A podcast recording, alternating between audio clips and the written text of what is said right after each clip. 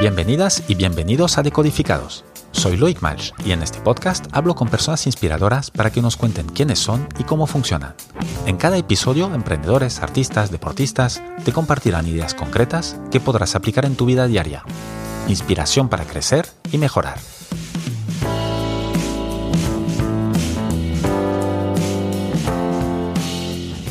Mi invitado de hoy es Juan Antonio Madrid, catedrático de Fisiología, es director del Laboratorio de Cronobiología y Sueño de la Universidad de Murcia. Juan Antonio es uno de los mayores expertos del mundo en cronobiología. Es el autor de casi 300 artículos en revistas internacionales y de 46 libros y capítulos de libros sobre cronobiología. En 2022 publicó su último libro de divulgación, Cronobiología, una guía para descubrir tu reloj biológico. Es miembro electo de la Academia de Ciencias de la región de Murcia y también es el director científico de la spin-off Chrono Health, Crono con K de kilo. Juan Antonio, muy buenos días y bienvenido a Decodificados. Muy buenos días, es un placer estar con vosotros. Juan Antonio, tenía muchísimas ganas de estar eh, contigo y tener esta conversación porque el tema que nos va a ocupar hoy, que es el sueño, eh, es universal, es de los pocos temas que no se puede escapar nadie. Nosotros, sabiendo que eh, más o menos, y ya tú me darás eh, números más certeros y científicos, pero bueno, son matemáticas fáciles de hacer, pasamos más o menos entre 25 y 35% de nuestro tiempo, de nuestra vida, durmiendo. Es decir, que alguien de 80 años habrá estado durmiendo 20, 25 años durante toda su vida. Así de entrada parece mucho, ¿no? Así que la primera pregunta sería, ¿Por qué los humanos necesitamos dormir? ¿Qué pasa cuando dormimos? Bueno, en, realidad eh, no solo los humanos, eh, prácticamente todas las especies animales eh, necesitan dormir. Incluso hemos encontrado que pequeños gusanos que tienen apenas 300 neuronas en sus ganglios cerebrales también duermen. La necesidad de dormir o la, la imperiosa necesidad de dormir que tienen todos los seres vivos sigue siendo todavía un misterio. En realidad, si, hurgamos en el fondo, no sabemos la última razón por la cual dormimos. ¿Qué me dices ahora? ¿La ciencia todavía no sabe realmente por qué dormimos? A ver, sabemos para qué sirve dormir, sabemos, y ahora hablaré de las, de las propiedades que tiene el sueño en nuestra vida, de lo que mejora nuestro cuerpo. Pero, ¿por qué duerme un animal que se juega la vida durmiendo? ¿O por qué un vencejo que está volando durante un año duerme solo con la mitad de su cerebro y la otra mitad permanece despierto? ¿Por qué los delfines duermen solo con una parte de su cerebro para cuidar de sus crías y cuando se ha recuperado esa parte duermen con la otra? Debe ser algo tan, tan importante, tan fuerte, tan potente, que eh, está en todos los seres vivos, aún jugándose la vida. Ahora bien, dicho esto, de que la última razón probablemente no la conocemos, sí que es cierto que el cerebro, perdón, que el sueño es un taller es un taller de reparaciones, lo más parecido a entrar por la noche en, un complejo taller donde hay múltiples mecánicos y cada uno se dedica a arreglarte una parte de tu cuerpo, tus ojos, tu retina, tus neuronas, tu páncreas, tu hígado, tus músculos y tus huesos. Y cuando sales, si has pasado suficiente tiempo, tu cuerpo está reparado. Pero si no, tu cuerpo sale con pequeños defectos que se van acumulando día tras día y que al final desembocan en una catástrofe. Y entonces, el, el, ¿todos necesitamos dormir lo mismo? Porque decías, dependiendo del tiempo que pases en el taller, a la noche, pues ya te despertarás con algún desperfecto o no. No. Y, y también aquí hay que quitar esa idea de que hay que dormir ocho horas. Hay personas que se preocupan porque no duermen ocho horas. No es cierto lo de las ocho horas. Hay un margen, una horquilla en, un adulto, por encima de 18 o 20 años, estamos hablando de entre 7 y 9 horas de sueño. Es un tiempo estipulado como normal. Sin embargo, puede haber personas que necesiten dormir menos, porque el sueño es en realidad el producto de dos factores, tiempo y profundidad. Si el sueño es muy profundo, podemos comprender que se puede acortar un poco su tiempo, pero si el sueño es un poco más superficial, necesitas expandirlo más. Por lo tanto, cada uno de nosotros debe encontrar la combinación perfecta, el tiempo adecuado para encontrarse bien durante el día. ¿Cómo se encuentra esto? Es decir, yo cómo llego a saber, me imagino que debe ser mucha cosa por, por sentido común, es decir, si he dormido seis horas o siete y media y me encuentro cansado al despertarme, pues seguramente tengo que dormir más, ¿no? Pues tú lo acabas de decir, sentido común. Es decir, yo si necesito siempre tomar café para poder estar activo sin dar cabezadas, algo me está pasando. si necesito utilizar un despertador sistemáticamente, es porque mi cuerpo, mi reloj biológico no me despierta en su momento porque necesito dormir más. Si los fines de semana desplazo y duermo mucho más tiempo, es porque estoy privándome de sueño durante la semana. Es decir, hay múltiples señales. Y evidentemente la más importante es, oye, ¿cómo me levanto? ¿Me levanto con energía? ¿Me levanto descansado, sin dolor de cabeza, sin atontamiento, con ganas de, funcionar? Esa es quizá la, la, mejor receta para saber si duermes lo correcto.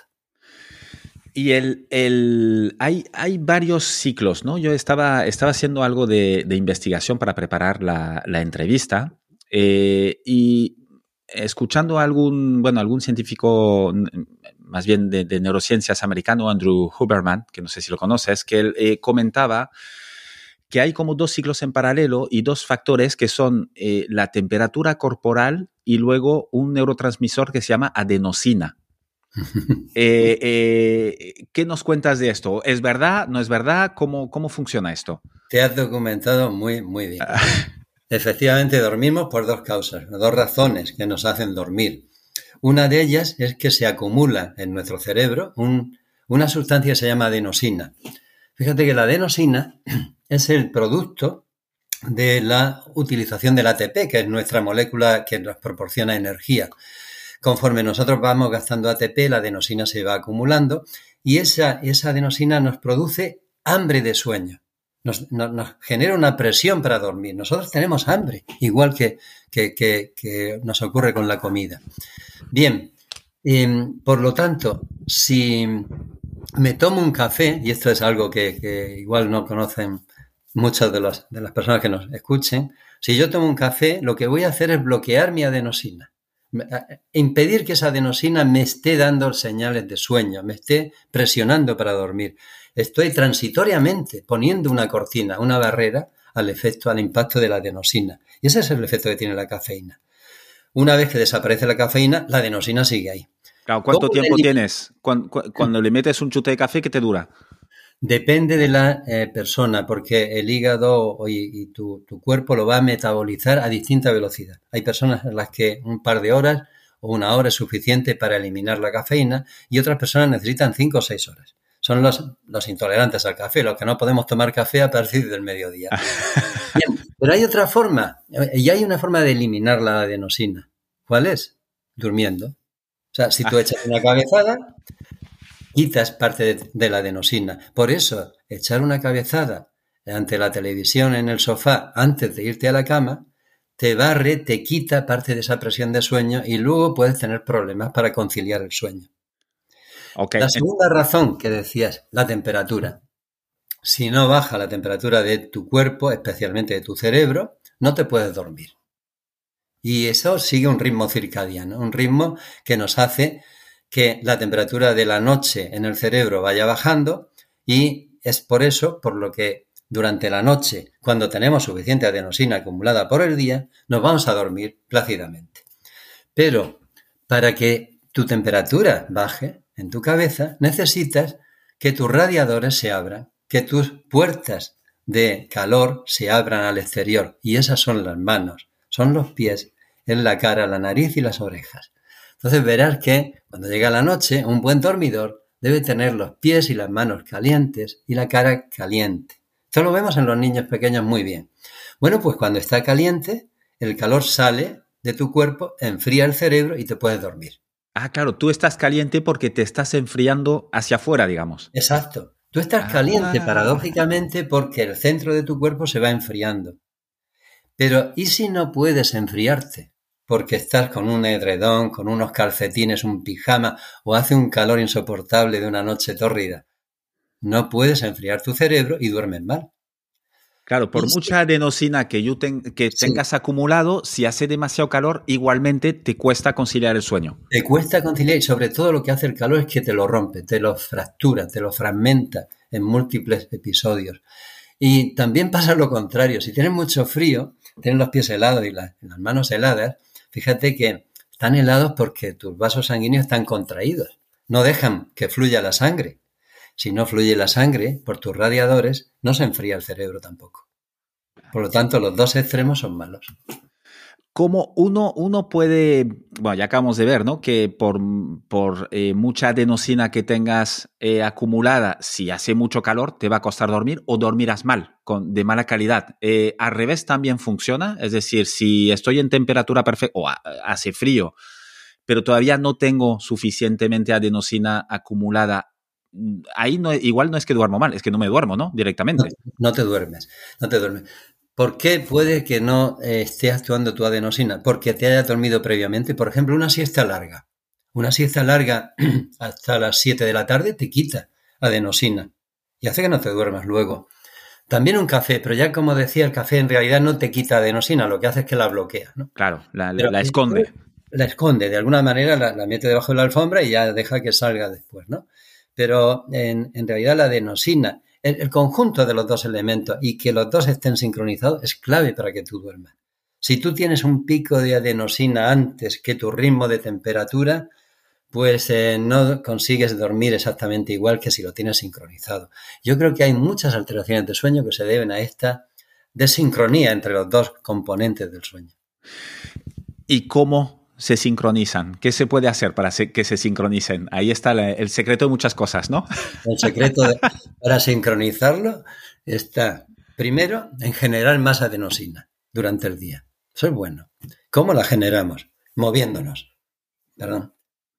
Claro, para secretar, eh, es lo que decías al inicio cuando hablabas de la adenosina, ¿no? Es, es proporcional a, tu energía, ¿no? Es, mientras eh, tú vas eh, bajando la energía del cuerpo, sube el, adenosina, ¿no? Para hacernos un, un símil fotográfico. Efectivamente. Y la otra, la otra, em, el otro comportamiento que debemos adquirir es la regularidad. La regularidad te ayuda a que tu ritmo de temperatura sea siempre el mismo, a las mismas horas. Entonces conseguimos que los dos componentes vayan sincronizándose.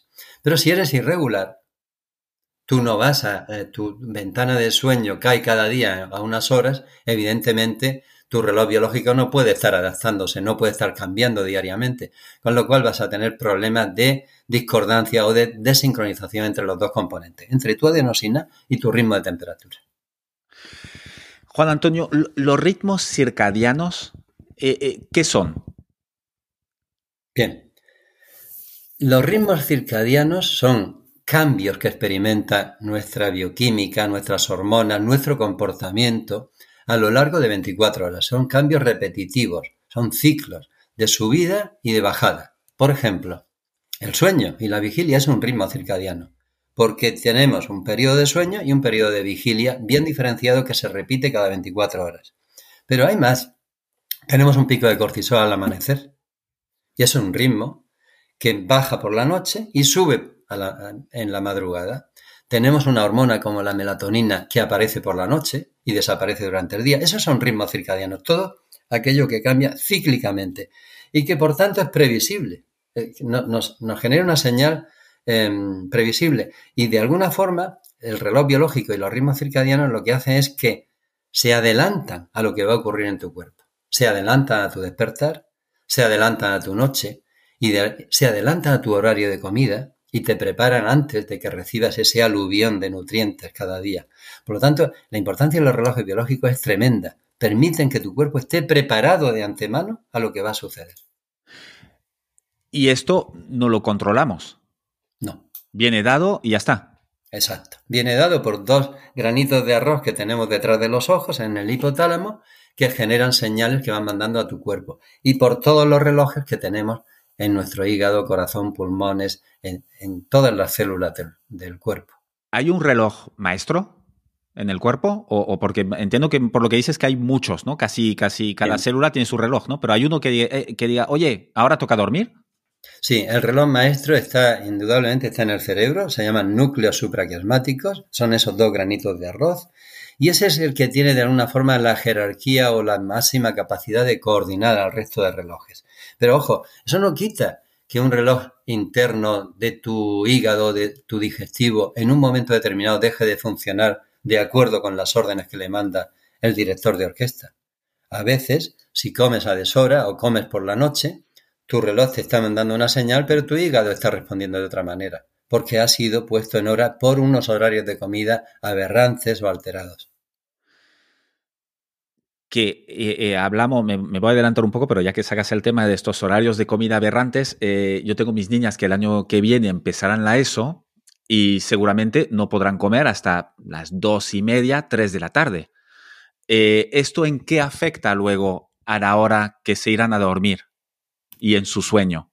Pues, pues afecta mucho porque ya empezamos mal. O sea, empezamos desayunando bien a un horario correcto, eh, comiendo al mediodía tarde, pero claro, una comida al mediodía, que es además en, España la más abundante, probablemente la más copiosa, te genera que luego la cena tampoco la puedes hacer muy pronto. Y te vas a cenar tarde. Y cuando cenas tarde y cercano al momento de ir a dormir, tu sueño se resiente. Porque el vaciamiento de tu estómago, de tu intestino, la digestión, durante la noche es más lenta. Necesitas más de dos horas para procesar todo ese alimento. Ah, es decir, que es más, eh, la digestión es más lenta a la noche que al mediodía. Sí, sí, sí, es mucho más lenta. O sea, la más ah. rápida ocurre por la mañana. Y a medida que va progresando el día, se va enlenteciendo. De tal manera que el vaciamiento del estómago, eh, para la misma comida por la noche, requiere, por ejemplo, si tú vacías el 50% del contenido gástrico por la mañana con una comida X, necesitas 60 minutos para ese 50%, pues vas a necesitar 90 minutos para vaciar también el 50% por la noche. el, cambio es brutal. 30 minutos más. Es un 50% más. Claro, claro, es mucho más. Y eso hace que si tú te vas a dormir y todavía tienes procesos digestivos, pues eso em, interfiere con tu sueño. De alguna manera no es compatible con un buen sueño ya que estamos con niños, que he sacado el tema, eh, em, al inicio tú te referías, mira, que una persona mayor, eh, pasado los 18, 20 años, pues entre 7 horas y media, me parece que has dicho, entre 7 y 9 horas más o menos de, sueño, pues ya es lo, normal y cada uno adaptado lo suyo. Funciona, eh, funciona igual para los niños, ¿no? Ya, los bebés ya ni te digo, porque ya todos sabemos los que hemos tenido niños que, duermen mucho más, por suerte. y, pero adolescencia, eh, niños, hay, hay unos ciclos que dependen de la edad y que van variando durante toda esta infancia y adolescencia. Sí, va, cambiando, eh, el, sueño va cambiando a lo largo de la edad en muchos aspectos. Uno es la duración, como tú bien dices, ¿no? Desde los sueños de los recién nacidos, que son la, mayor parte del día lo pasan dormido, hasta un anciano que ya pues se duerme siete horas o seis horas y media. Tenemos ese, ese rango. Paralelamente también se va produciendo un cambio en la arquitectura de tu sueño, porque el sueño inicialmente tiene dos componentes, que es el sueño REM, ese de movimientos oculares rápidos, de soñaciones, y el sueño no REM, pues el sueño REM es muy frecuente y muy extenso en las primeras edades y conforme va avanzando la edad de las personas, pues va disminuyendo ese porcentaje de REM y también disminuye el sueño profundo. Ese es un cambio. Pero hay otro cambio que a lo mejor no conoce, mm, no conoce eh, todo el mundo y es tu reloj biológico cambia. Tú puedes tener una tendencia a ser más matutino, más vespertino, más eh, búho, más alondra, pero conforme va madurando, cuando llega la adolescencia, cualquier chico joven, aunque tenga una genética de, matutino o de indefinido, tiende a ser vespertino en la adolescencia. La ¿Ah, adolescencia te retrasa los relojes, te lo retrasa de una manera brutal, o sea, te puede cambiar la hora de tu reloj interno hasta dos o tres horas. Y eso hace que un adolescente, un chico joven, tenga problemas o dificultades para conciliar el sueño, porque su reloj le está programando dormir más tarde, pero también lo tiene para levantarse por la mañana. Entonces, esa, esa idea que tenemos del adolescente perezoso que, que no... Ha tontado todo el día o como mínimo a la mañana cuando lo vemos. Exacto. Esa idea hay, tenemos que quitarla un poco porque tiene un sustrato biológico. Es verdad que está potenciado por, por, móviles y por uso de redes sociales, pero tiene un sustrato biológico que ha existido siempre. La adolescencia es la era o la época de la vespertinidad. Pero ojo, cuando vas cumpliendo años y llegas a los 65, 70, te vuelves un poquito más matutino y eso hace que las personas mayores pues lo hagan todo muy pronto y se despierten muy temprano. Y ese es el ciclo, desde un niño que suelen ser más, un niño pequeño suelen ser más matutinos, pasamos a ser más vespertinos en la adolescencia y volvemos otra vez, regresamos a la matutinidad con, con la ancianidad. Es decir, que los ritmos, ya, ya todavía, si con, la comida del mediodía yo ya estaba ya eh, eh, cabreado con el ritmo de aquí, ya me das todavía más argumento para decir es un sinsentido hacerlos llegar todavía una hora antes al cole cuando son adolescentes que cuando eran pequeños, cuando tenía que ser al revés, más bien. Sí, esta es una, contradicción que tenemos y es que eh, los adolescentes tienen, a mi, a mi entender, porque yo también he tenido hijos en la adolescencia, dos problemas. Uno es que entran antes en el instituto, pero hay otro y es que em, a menudo los que practican deporte, pues resulta que cuando entrenan, cuando son eh, chiquitos, cuando entrenan de pequeños, pues lo hacen pronto, lo hacen en las, en las primeras eh, bloques de entrenamiento, pero conforme van cumpliendo años se los van llevando cada vez más a la noche para entrenar. Y resulta que, por ejemplo, yo he tenido un, hijo que entrenaba baloncesto, pues entrenarse en un pabellón con unas luces potentes, con un 120 o 150% de activación cerebral porque esos entrenamientos son muy intensos, y luego llegas a casa tarde, cenas a las diez y media o las once, y ¿quién se duerme? imposible. entrenamiento? Imposible. Eres adolescente y has entrenado encima y te has expuesto a una luz intensa pero al día siguiente lo tengo que despertar a las 7. Claro, no hay otra. Claro. Entonces, ¿cuáles son y esto cuál el, las cuáles son las consecuencias de esto sobre pues los adolescentes en, general? Claro, tienen menos, eh, menos horas de sueño y de peor calidad, me imagino.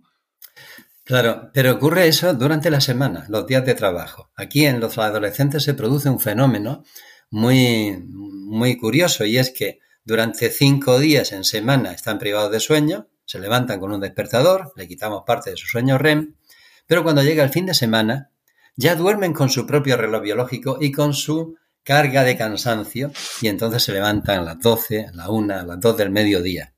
Dejan de desayunar y van directamente a comer.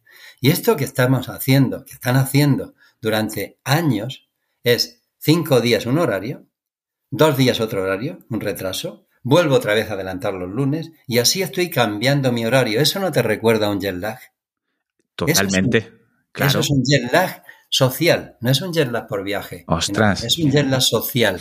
¿Y qué importa? ¿Y qué importancia tiene un jet lag social? Pues a partir de dos horas de diferencia en esos horarios, se comprueba que aumenta el fracaso escolar, las calificaciones van bajando, están relacionadas con el tiempo de sueño, evidentemente, el, nivel de agresividad aumenta porque la privación de sueño genera mayor agresividad, menos empatía. Em, eh, además, las bajas, por ejemplo, por ausencia, por enfermedad, aumentan. En definitiva, y hay algo todavía más importante, es que el estado de ánimo, las depresiones, yo no llegaría a llamarlo depresión, sino distimias, esas alteraciones de, estado de ánimo son muy frecuentes asociadas al yerna social y a esa privación de sueño de los jóvenes durante los días de trabajo.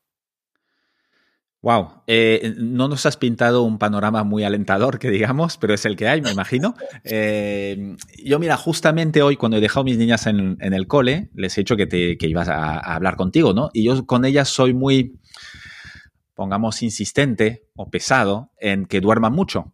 Y entonces el, el, bueno, que duerman mucho, que a las nueve, nueve y media ya estén en la cama leyendo y ya para nueve y media máximo eh, que, que, bueno, que se ponga a dormir para que a las siete y media tienen que despertar. Y entonces mi explicación hasta ahora era, oye, vosotras tenéis 11 años, y necesitéis dormir, pues un poco la imagen del taller que, has dado, fantástico, porque ya no, no les habré dicho, ya, ya dirán que como mínimo les, les he dicho algo muy parecido. Em, ¿Cuándo les va a pasar esto? Eh, ¿Cuántas horas necesitan dormir? Pues yo calculo que son, yo intento que duerman 10 horas a esta edad de 10, 11 años. Eh, luego, cuando, eh, primero, eso es así más o menos, y luego en la adolescencia, ¿cuántas horas necesitarían dormir? Bien, eh, bueno, lo que tú estás consiguiendo es, increíble, no es muy frecuente, porque dormir estas 10 horas sería lo ideal. En, la adolescencia, siempre hablamos de que un adolescente necesita una hora o hasta dos horas más que un adulto. Es decir, si el rango estamos hablando de 7 a 9 horas, pues el adolescente no debería bajar de 8 horas. Lo que ocurre es que, la, la, sociedad, y la española en particular, pero en general las sociedades de países desarrollados, eh, dificultan mucho ese intento o esa lucha que tienen los padres para conseguir que el adolescente duerma. Todo está enfocado, todo, están rodeados de ladrones de sueño continuamente. Y eso les va a privar el sueño. Y además ten en cuenta algo, y es que hay que mantener siempre un equilibrio, porque si no, probablemente pues acabará desconectándolo de sus, de sus contactos, de sus amistades, porque ellos viven en un nicho temporal diferente. Claro. Entonces aquí necesitas un poco de mano izquierda, decir, bueno, voy a conseguir aumentar más el sueño que otros compañeros suyos, pero sin llegar un poco a, ser el talibán que diga, oye, no, no, tú a las nueve en la cama, porque eso no lo vas a conseguir. No, no, desde luego. Eh, en, tu libro hablas de sincronizar nuestros cuatro tiempos, el interno, el ambiental, el metabólico y el social. Eh, em, explícanos un poquito más estos cuatro tiempos, que ya hemos entrado en algunos de ellos, pero para hacer, para hacer un poco un dibujo de estos cuatro tiempos resumidos y cómo los, eh, cómo aconsejas sincronizarlos? Bien, bueno, esta historia de los cuatro tiempos surge porque eh, yo trataba de unificar, de simplificar por qué aparecen tantas alteraciones de ritmos biológicos y cada vez a, edades más tempranas, ¿no?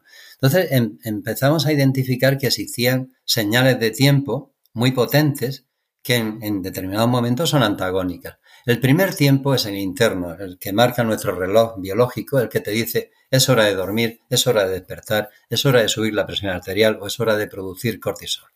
Bien, ese tiempo interno lo tenemos ya aquí, pero está sincronizado con un tiempo ambiental, que es el que proporciona la salida y la puesta de sol. Ese ha sido así durante miles de millones de años para todos los seres vivos. Siempre ha existido día y noche, hasta hasta que Edison, pues hace 140 o 150 años, pues inventa la, la bombilla incandescente, la luz eléctrica irrumpe en los hogares y ahora iluminamos no solamente el interior de los hogares, sino las ciudades de una manera brutal. Estamos acabando con la noche. Para mí eso es un gran problema, no solo para la salud humana, sino también un problema ecológico, porque altera los relojes anuales de todas las especies, animales y vegetales. Y muchas especies lo utilizan para migrar, otras las, utilizan para seguir rutas determinadas. Bueno, pues este tiempo, esta oscuridad que estamos eliminando, nos está privando también de otro elemento, que es la melatonina, la hormona de la noche, la hormona que cuando aparece la luz intensa, la evita y se comprime. Vamos reduciendo tiempo de melatonina. Y es una hormona protectora. Es una hormona de las que actúa en esos talleres, es como el aceite que nos engrasa por la noche, ¿no? Entonces, este es el segundo tiempo, el tiempo ambiental. El, tercer tiempo sería el tiempo metabólico, por ejemplo. El de horario de comida. El hecho de que yo coma, desayune, eh, coma y cene a unas determinadas horas sincroniza mis relojes digestivos. Y es importante que eso lo haga en la ventana del día y que deje un periodo de ayuno, al menos de 12 horas por la noche. ¿Para qué? Para que mi tracto digestivo también tenga tiempo para limpiarse y para repararse. Y el último tiempo es un invento humano, es, el producto de la necesidad de, de, compaginar o de sincronizar la actividad de miles de personas en cadenas de producción, en colegios, en fábricas, y es el tiempo social. Primero inventamos hace más de 5.000 años los calendarios, el de Salisbury Stonehenge es uno de los característicos. Luego inventamos las horas, los relojes. Los egipcios tienen ya relojes de sol con una antigüedad de más de 3.000 años y empezamos a marcar el tiempo de las personas. Cosa que no, no, influyó o no impactó en la vida humana hasta la revolución industrial. Ahí sí que empieza a funcionar. Turnos de trabajo rígidos, entrada, salida del trabajo, horario de ferrocarril, todo eso ya nos pone en hora. Y ahí aparece el cuarto tiempo. Es uno de los tiempos más cronodisruptores más, eh, que, más impactan con nuestros ritmos biológicos, porque muchas veces no tienen para nada en cuenta la hora que marca nuestro reloj interno.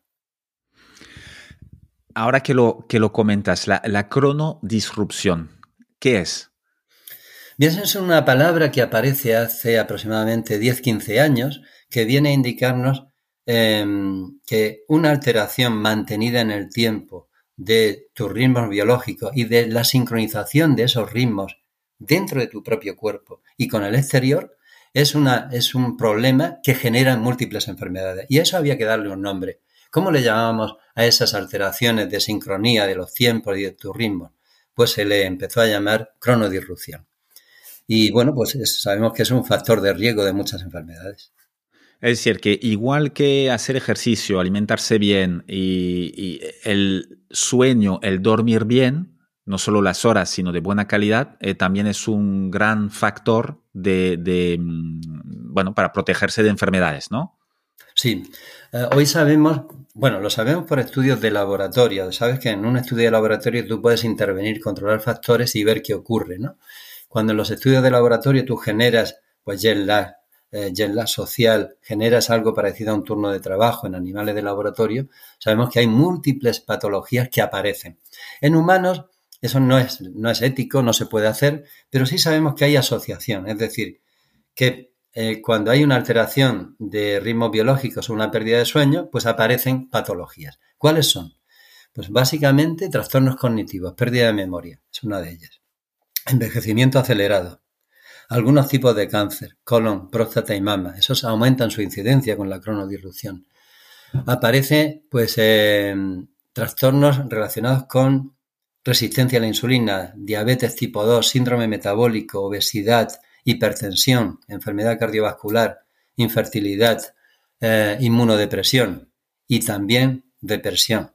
Todo esto directamente relacionado con la privacidad de sueño. Exacto, con la alteración de tus ritmos biológicos y con la privación de sueño. Y eso es un factor eh, de causalidad en animales de laboratorio pero simplemente podemos decir que se asocia, que aparece conjuntamente en humanos. Es decir, que cuando yo tengo una alteración de mi sueño, pues el riesgo de que aumente la diabetes tipo 2 se multiplica por 2 o por 4. Wow. ¿Qué comentabas antes del, del, trastorno tremendo para la, la, humanidad, ¿no? La aparición de la luz. Eh, el lado oscuro de la luz. Me parece haberte escuchado alguna vez utilizar esta, esta frase. Em, ¿cómo, fue un poco la evolución de las horas de sueño en las últimas décadas y un poco más? ¿no? Me imagino que va directamente relacionado con más luz artificial, menos sueño. ¿Y esto está medido? Sí, está medido, aunque, a, ver, eh, se han producido diferentes saltos y diferentes mermas en el tiempo de sueño em, en los últimos años. Uno de ellos tiene que ver con la luz, con la luz artificial. La luz artificial acabó con una forma de dormir que era el sueño bifásico, que consistía en que eh, un humano en, épocas eh, de otoño e invierno, cuando la noche era muy larga, pues dormíamos en dos fragmentos, en dos sueños. Primer sueño, un periodo de vigilia en mitad de la noche, relativamente largo, de dos o tres horas, y un segundo sueño, de madrugada. Es decir, que se despertaban a las, ¿qué, a las dos de la mañana. Sí, sí, a, las 2 de la mañana podían estar hasta las 3 o las 4 y volvían a dormir. ¿Y qué hacían? Hasta que ya salía el sol, ¿no?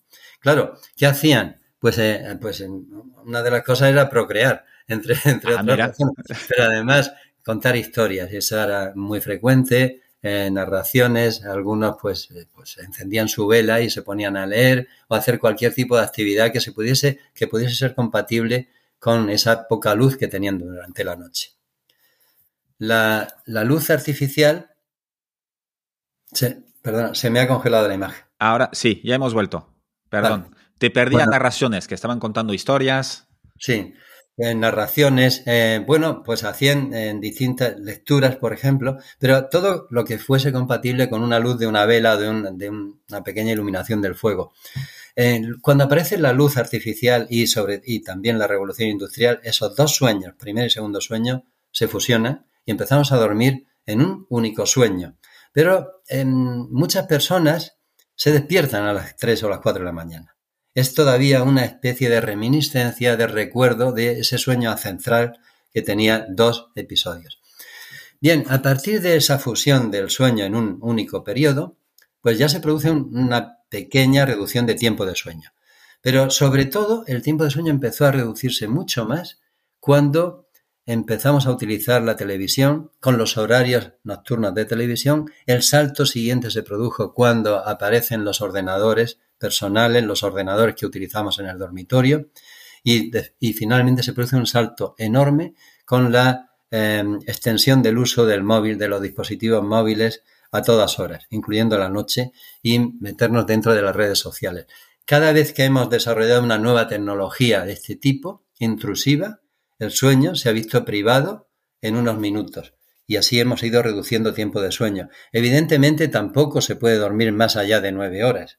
Es, un tiempo por encima de, nueve horas y media o diez horas también hay consecuencias negativas. Claro, tampoco se puede dormir demasiado. No, porque normalmente quien duerme demasiado es porque no duerme bien, tiene problemas subyacentes. No es normal que una persona necesite dormir esas 10 horas siendo adulto. Y lo que comentabas ahora, que gente se despierta a las 3 o las 4 de la mañana, ¿qué, qué tendrían que hacer? Pues yo, eh, mi mujer eh, muchas veces le pasa esto. Eh, entonces, claro, ¿qué, ¿Qué aconsejas en estos casos? ¿Que se ponga a leer que, o que intente volver a dormir? ¿O cuál, cuál es el consejo habitual, sabiendo que me imagino que depende de cada persona? Claro, depende de cada persona y depende de, cómo toleres las distintas opciones. La primera, la, ideal sería quedarte en cama y pues eh, evitar que las obsesiones, los pensamientos intrusivos que te preocupan empiecen a entrar dentro. Mejor, bueno, pensar en algo más agradable, en cómo vas a planificar tus vacaciones, en alguna idea que sea sugerente y positiva. Si estás entrenado en mindfulness o tienes alguna eh, experiencia en técnicas de relajación, es lo mejor. Controlar la respiración. Bueno, si, si quieres, incluso puedes contar en las distintas fases de inspiración y expiración, repetirte tus mantras y relajar tu cuerpo y, el sueño te va a llegar enseguida. No, no hay que preocuparse, va a llegar. Si no, si te sientes eh, muy mal o ansioso o ansiosa en la cama y han pasado 15, 20 minutos, pues eh, podrías levantarte, irte a un lugar cercano, a un sillón, ponerte a leer o ponerte a escuchar música, pero con una luz muy tenue y por supuesto no hagas nada. Físicamente no tienes que activar tu cuerpo. Relájate. En el momento que sientas que el sueño está ya llegando, vuelve a la cama otra vez. Por, eso te decía que depende mucho de cómo toleres estar en la cama. Hay personas que le va muy bien pues ponerse un, su transistor con un auricular y ponerlo temporizado en ah, ese momento. que se pare en media hora. Se para en 15, media hora y perfecto. Te vas a dormir porque normalmente te, te sustrae, te, te evita que sigas pensando en esas cosas que te preocupan. Comentabas antes que, ha ido reduciendo un poco nuestras horas de sueño, ¿no? Y ahora, ahora puede ser que estemos en el, bueno, seguramente no, por lo que, acabas de decir, eh, estamos en el momento más bajo de sueño de la humanidad, digamos, ¿no? Por, por de media. Sí, en las, en las sociedades industrializadas, en ciudades, personas sedentarias, personas que están mucho tiempo ante pantallas, estamos con el tiempo más bajo de sueño y probablemente con la peor calidad porque el sueño también se fragmenta mucho. Pero bueno, no, no, sabemos cómo va a ser la evolución. Podemos especular, pero no lo sabemos. Hay algunas herramientas justamente que comentabas el uso de los móviles, de las pantallas azules, de la, luz azul, ¿no? Em, ¿Sirve utilizar estas gafas de filtro naranja para justamente, pues he escuchado gente que las utilizaba a partir de las 5 de la tarde para no, no tener esta, eh, esta incidencia, digamos, de las luces azules y para preparar el cuerpo. ¿Tiene algún sentido esto? A ver, lo que, lo que sabemos es que dentro de todo el espectro de la luz em, hay una longitud de onda que son los colores azules, un color azul eh, que está presente en la luz del sol, la luz natural, que es el que ha utilizado nuestro cerebro nuestra biología para captar la información de que es de día o es de noche. Sabemos, por ejemplo, que la luz roja, la luz del fuego, la luz anaranjada, prácticamente no hace nada sobre tu reloj biológico, no lo retrasa, no lo perturba, pero en cambio la luz azul es muy estimulante. Es la luz que le dice a tu cerebro, no ha llegado la noche, no te duermas, es de día. Por lo tanto, si yo me llevo un móvil, si me llevo cualquier dispositivo que emite diodos LED emiten luz azul en un porcentaje muy alto, pues le están dando ese mensaje equivocado a tu cerebro. No ha llegado la noche, por lo tanto no te duermas. ¿Qué ocurre? Pues podemos hacer algo y es insertar filtros automáticos en nuestros dispositivos móviles, que a partir de una cierta hora quiten esa luz azul. O ponernos unas gafas de color naranja que nos quiten esa luz azul. Correcto. Eso está muy bien y es útil. Pero mm, no tendremos garantía de que nos vamos a dormir mejor necesariamente, porque si tú entras en una red social y discutes o, te excitas con las opiniones que se están vertiendo en ella, tu cerebro se activa con independencia de que la luz a través de la cual lo estás viendo, pues no, no lleve componentes azules. También hay que relajar tu mente. Juan Antonio, eh, ¿se puede adelantar sueño o en previsión pues de, este fin de semana voy a dormir menos, ya sé que voy a dormir menos, ¿puedo intentar ganar un poquito de sueño en los días previos? Bien, eh, esto es eh, muy interesante porque cuando tú tienes un acto durante una noche o un turno de noche puntual, tú puedes hacer una noche, perdón, una siesta previa de un ciclo completo de sueño y eso te va a ayudar a que luego sientas menos sueño porque te has quitado en parte la presión de la adenosina para dormir. Por lo tanto, sí que podemos dormir preventivamente para luego poder pasar un tiempo en vigilia. Ahora, lo contrario Mm, no es del todo cierto. Es decir, si yo mm, no he dormido lunes, martes, miércoles lo suficiente, pensar que el sábado y el domingo voy a ser capaz de recuperar todo el sueño de una semana es imposible. Hay muchas razones, pero por ejemplo una. Eh, cada noche, una de las, tareas que realiza el sueño en nuestro taller es limpiar de depósitos tóxicos los espacios que hay entre neuronas en el cerebro. Eh, esos depósitos son de sustancias que a veces son peligrosas, como la betamiloide alfa-sinucleína, que pueden luego producir una degeneración neuronal y llevarte a un Alzheimer o a un Parkinson. Por lo tanto, esa, acumulación de sustancias tóxicas que se ha producido por no dormir o dormir insuficiente varios días en semana, ya está haciendo daño. Es un pequeño daño de fondo acumulado que al cabo de muchos años va a producir una lesión o un daño mayor. Y esto no puedo recuperar. No, pero el, sueño del viernes o del último par de días, pues seguramente sí, en gran medida lo vas a recuperar. Vale, eh, ya hemos visto antes, eh, nos has comentado que sí, que estas gafas o estos filtros en los propios aparatos para tener luz naranja en vez de luz azul eh, ayuda. No tomar café muy tarde si ya sabes que tú ya te va a afectar pues cuatro o cinco horas, dependiendo de las personas que eres tener también unas pautas repetidas para acostumbrar el cuerpo, pues cuando se va a dormir, cuando comes, etcétera, todo esto ayuda. ¿Qué más se puede hacer para tener un buen sueño, para dormirse bien y dormir de calidad? Bien, para mejorar tu sueño, desde el punto de vista cronobiológico, desde el punto de vista circadiano, que es en lo que yo trabajo, hay tres, eh, tres estrategias principales. Hemos hablado ya de ellas. Regularizar horarios de todo, el segundo sería, la segunda estrategia es contrastar día y noche. ¿Qué es el contraste entre el día y la noche? Fíjate que nuestra sociedad lo que tiende es a abolir contrastes. Eh, siempre mantenemos el aire acondicionado a la misma temperatura, día-noche, en cualquier estación. Eh, nos iluminamos pobremente en el interior de habitaciones con una luz artificial y por la noche igual. Eh, a menudo picoteamos también a lo largo del día y de la noche y esa pérdida de contraste es dañina para nuestro sistema circadiano y para nuestro sueño. Tenemos que potenciar lo contrario, y es el día es ruidoso, luminoso, activo, con comida, la noche es ayuno, desconexión, pausa, sueño, oscuridad, todo lo contrario, silencio.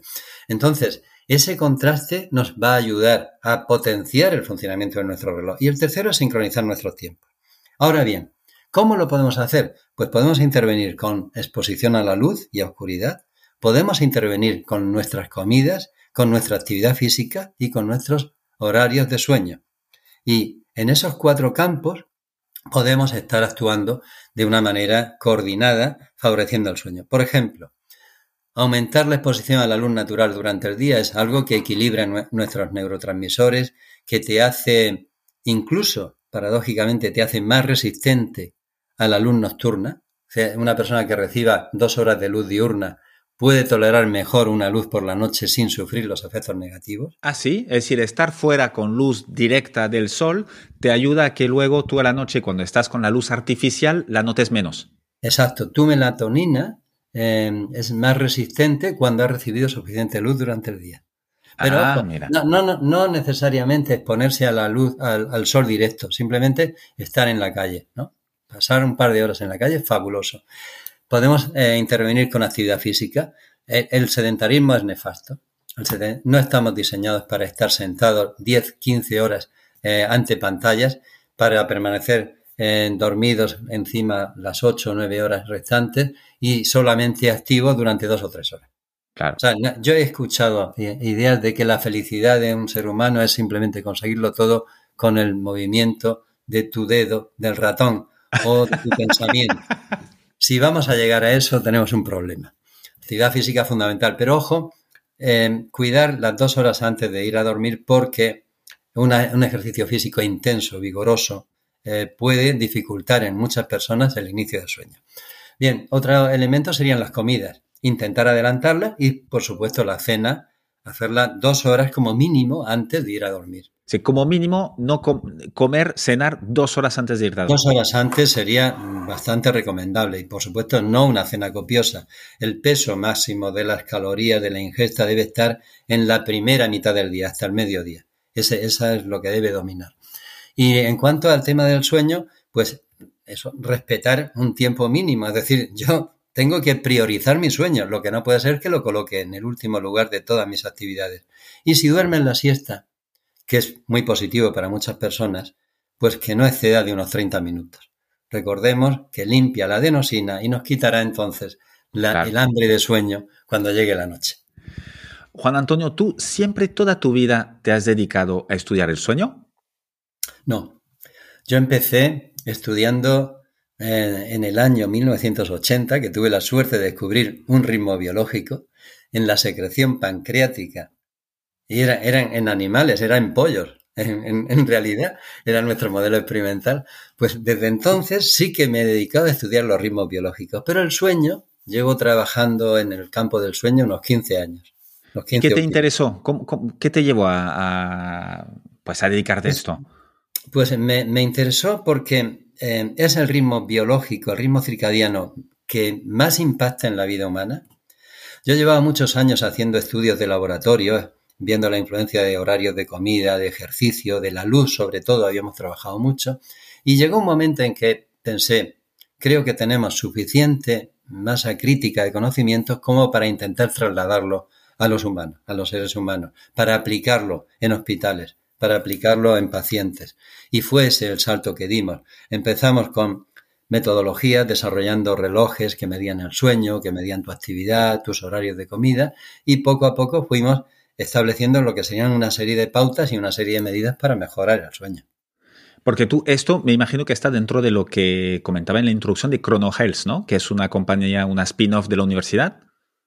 Bien, la spin-off surge, surge hace cinco años, como, como resultado de una inquietud que yo tenía, y es Em, me gustaría, o me, habría gustado en, su momento, poderle enseñar a mis estudiantes que también existen otras salidas aparte de la de ser funcionario, de la de opositar, ¿no? que es crear tu propio negocio.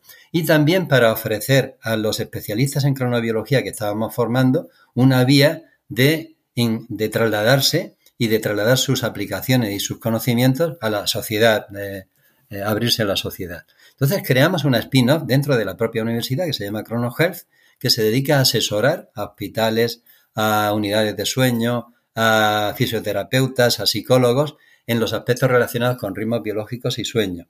Y, he de reconocer que fuimos pioneros porque esto no existía hasta ese momento. Todo el mundo sabe lo que es una clínica de nutrición, pero una clínica de cronobiología, ¿quién sabe lo que es? Casi, nadie sabe lo que es la, la cronobiología. Pues he de decirte que, bueno, estamos muy satisfechos porque es una iniciativa que está cada vez cobrando más fuerza. Y es una iniciativa que da dinero, que genera dinero, que permite que estudiantes pues tengan una, eh, eh, no sé cómo decirlo bien, eh, un contacto con la vida real y no solo la vida de laboratorio. que me imagino que, te, da varias, varias ventajas, ¿no? Pues efectivamente, nuestra, la, la, CEO, la responsable ahora mismo de ChronoHealth, es una chica que hizo el doctorado conmigo en nuestro laboratorio de cronobiología, luego se formó en aspectos de empresa, de dirección de empresa, de marketing, y es una líder fabulosa de, esta iniciativa, porque procede de nuestro campo. Y así pues hemos tenido otras personas que después de su doctorado pues han pasado por la empresa. En este momento somos cuatro, cinco, seis, siete u ocho personas en, en Chrono ¿Y cuánto tiempo le dedicas tú? Bueno, yo le he dedicado mucho tiempo, le sigo dedicando tiempo, eh, porque me apasiona encontrar aplicaciones y me apasiona sobre todo algo que es eh, inventar. O sea, eh, desarrollar nuevas, nuevas aplicaciones, nuevas útiles, nuevas lámparas, por ejemplo, para sincronizar los ritmos biológicos o nuevos dispositivos para medir la apnea obstructiva de sueño o cualquier otra historia, ¿no? En realidad soy un inventor frustrado. Y, y bueno, pues eh, sí que le dedico, yo no sé decirte, pero quizá dos o tres horas diarias mínimo al, tema este de la, de la transferencia al mundo empresarial. Ah, es, mucho, son muchas horas. Sí, son horas, sí.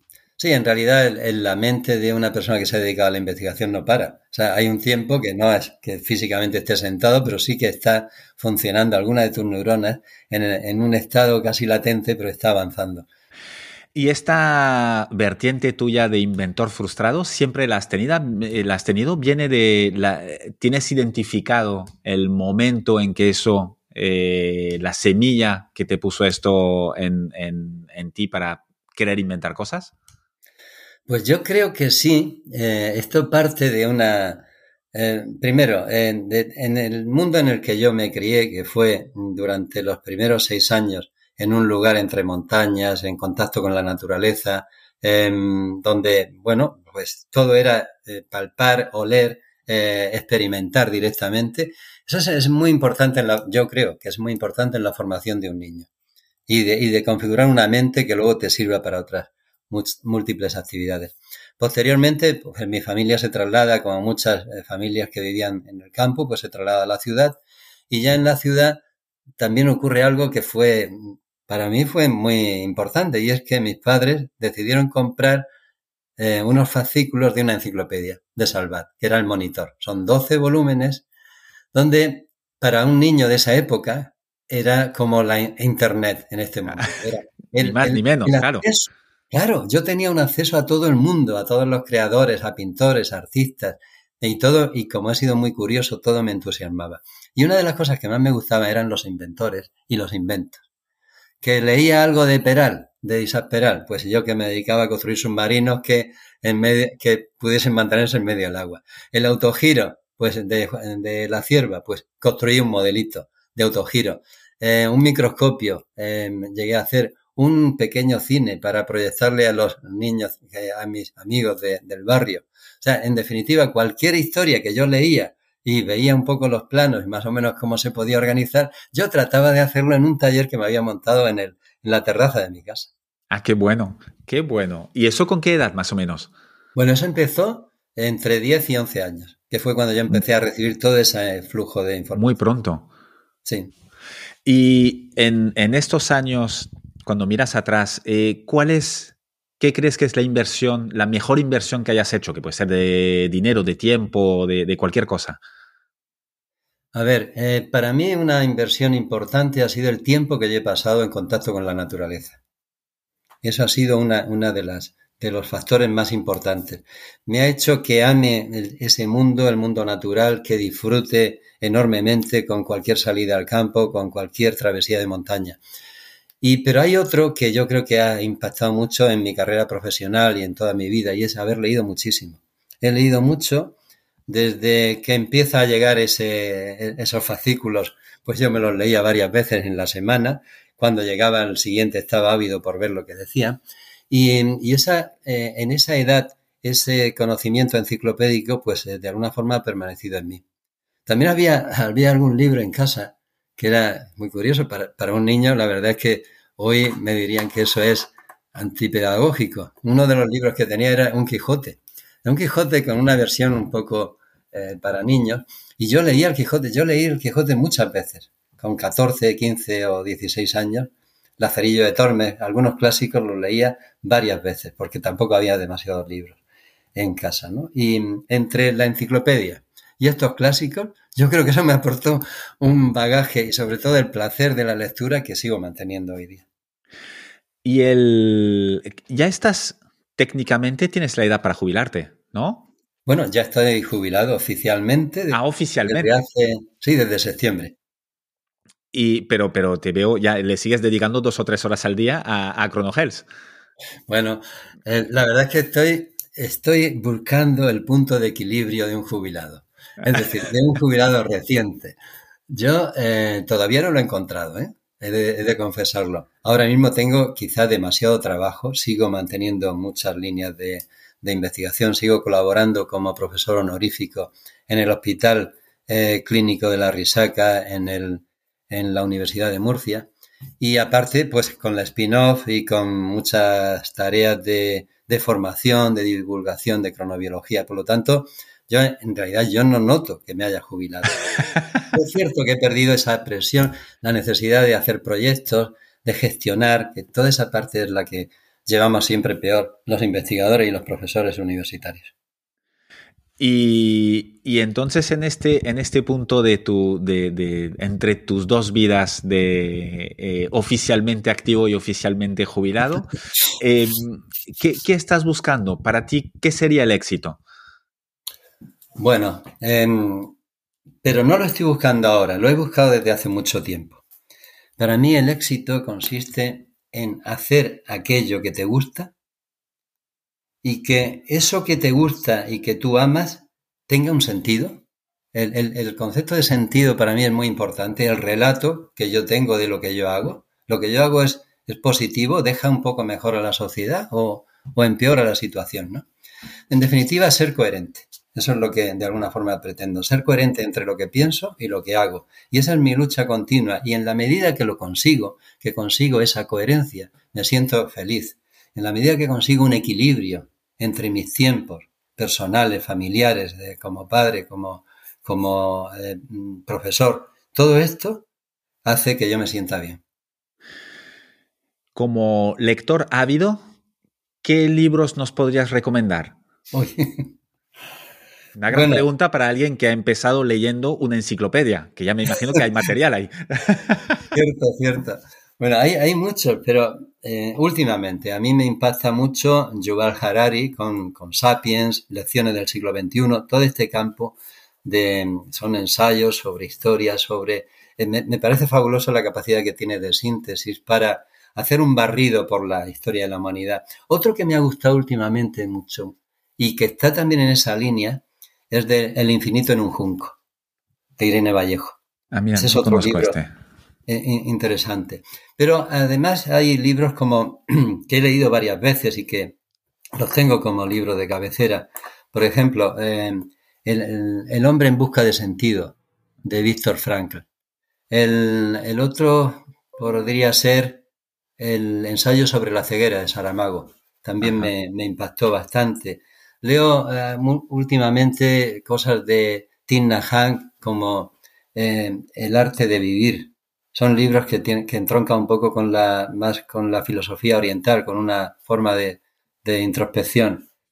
Bueno, pues eh, un, libro que tuvo un impacto hace ya muchos años, cuando era estudiante, fue El, túnel de Ernesto Sabato. ¿De, qué va? No lo he leído este.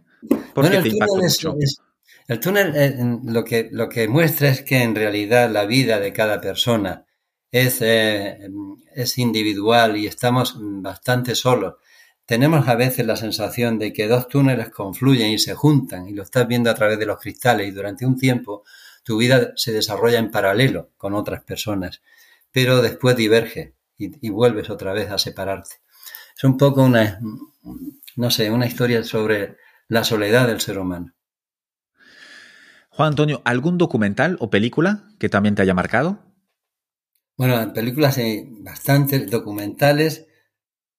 Si yo pienso en un documental que me ha impactado o que ha influido mucho, tendré que decir que es, son los documentales de Rodríguez de la Fuente. Cuando hizo El hombre y la tierra. Todos esos documentales eh, yo creo que tuvieron una importancia muy grande en que yo eligiese hacer biología. Hasta este punto, sí. Sí, sí, sí. De hecho, la promoción nuestra de biólogos en Granada, en la Facultad de Ciencias de Granada, que es donde estudié, iniciamos la carrera 600 personas. Y fue, eh, muchos dicen que somos los hijos de Rodríguez de la Fuente, porque hay un aluvión de biólogos que aparecieron con Rodríguez de la Fuente. Ah, pues mira, eh, en tu definición, eh, un gran éxito entonces, aportando algo positivo a la sociedad. haciendo algo que le apasionaba. Me parece que es una persona que mostraba y, que se apasionaba con lo que hacía y que fue una persona que rompió con muchos eh, estereotipos. Por ejemplo, que el lobo había que matarlo, que había que, eliminar pues las alimañas de aves rapaces. ¿no? Nos, aproximó a, sobre todo con el tema de los lobos, ha sido un gran defensor y de hecho pues tenemos lobos en la península ibérica en parte gracias a él. Juan Antonio, para ir acabando, última pregunta. Si tuvieras la oportunidad de poner un mensaje en una lona gigantesca delante de todas las escuelas de España, eh, incluso, vamos, del mundo, ¿qué pondrías ahí? Como es una escuela, eh, yo diría, yo pondría algo así eh, relacionado con, con, el aprendizaje, con el conocimiento, ¿no? Solo se ama lo que se conoce.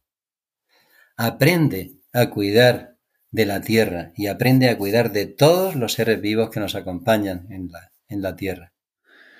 Un, gran mensaje, eh, sobre todo por la parte de conocer, eh, que es el paso previo a poder amar, ¿no? Que, creo que en estos tiempos, eh, algo, algo revueltos, viene bien ser consciente de que hay que conocer antes de, juzgar o incluso para, para, luego poder amar, ¿no? Yo creo que un gran problema que tenemos es que el conocimiento profundo se está perdiendo en aras de una especie de superficialidad, de, andar por encima, de, caer fácilmente en los tópicos, en las creencias que son muy fáciles de digerir, pero no llegamos a conocer de verdad ni a la gente que nos rodea, ni, ni, ni bueno, ni a todo nuestro, nuestro entorno y nuestras circunstancias, ¿no? Bueno, hay, hay, bueno, también hay algo que, que, dándole vueltas a esa pregunta, porque tus preguntas son muy, muy trascendentes, ¿no? Hay algo que yo aplico y, que se, me ha ido siempre muy bien, y es, echa un vistazo a tu alrededor y observa aquello que puede dejar un poquito mejor de lo que te lo encontraste. Es decir, siempre trata de dejar en tu entorno algo mejor. No lo empeores, por supuesto como mínimo no lo empeores, pero tampoco como seas... no lo empeores. Si sabes, déjalo mejor. pero intenta ni siquiera ser neutral, ¿no? Intenta poner un granito de arena en el camino correcto. Fantástico mensaje para acabar. Em, Juan Antonio, ¿cómo se te contacta? ¿Se te sigue alguna manera? A ver, tengo mm, mi correo electrónico es lo que siempre eh, utilizo, lo tengo prácticamente abierto todo el día y es jamadrid.um.es. jamadrid.um.es. También tengo una, cuenta en LinkedIn y en Instagram. Bueno, pues por ahí podemos eh, vernos. Perfecto. Ahí pondré todas eh, estas cuentas y estos enlaces en las notas del programa. También pondré las notas a los libros y a, lo que has comentado durante el episodio. Te agradezco muchísimo tu tiempo. He aprendido muchísimas cosas. Eh, que sepas que hoy puedes estar contento que has hecho algo muy positivo, no sé si para la humanidad, pero como mínimo para mí y para la gente que nos va a escuchar, eh, pero es un pasito. Y, ha sido muy ameno, eres un gran divulgador científico porque me quedo con, con muchos conceptos nuevos y, y, espero, bueno, yo ya soy un buen dormidor, así que, pero ya, ya es más fácil para luego transmitirlo y poder hacer que, todos vivamos mejor, durmiendo mejor. Pues nada, muchas gracias. Yo, yo te agradezco especialmente tus, tus preguntas, porque han sido para mí muy interesantes y estimulantes. Me alegro mucho. Que estés muy bien, Juan Antonio. Gracias. Chao. Adiós. Muchas gracias por haber escuchado este episodio hasta el final.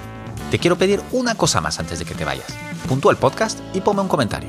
Te tomará solo un minuto y me ayudará un montón para poder continuar con más entrevistas inspiradoras.